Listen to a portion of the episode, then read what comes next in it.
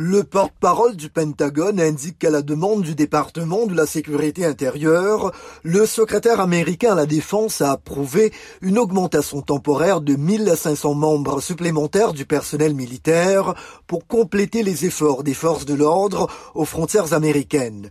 Pendant 90 jours, ils épauleront la police en matière de surveillance.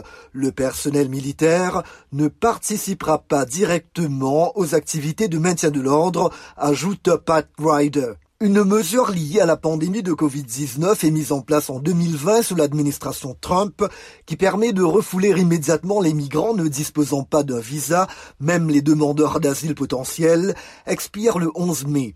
Les États-Unis craignent un pic des arrivées à leurs frontières avec la levée de cette mesure connue sous le nom de Title 42. Washington a fait part la semaine dernière de nouvelles mesures avec pour objectif de faciliter le parcours des demandeurs d'asile ou réfugiés en créant des centres de gestion en Colombie et au Guatemala.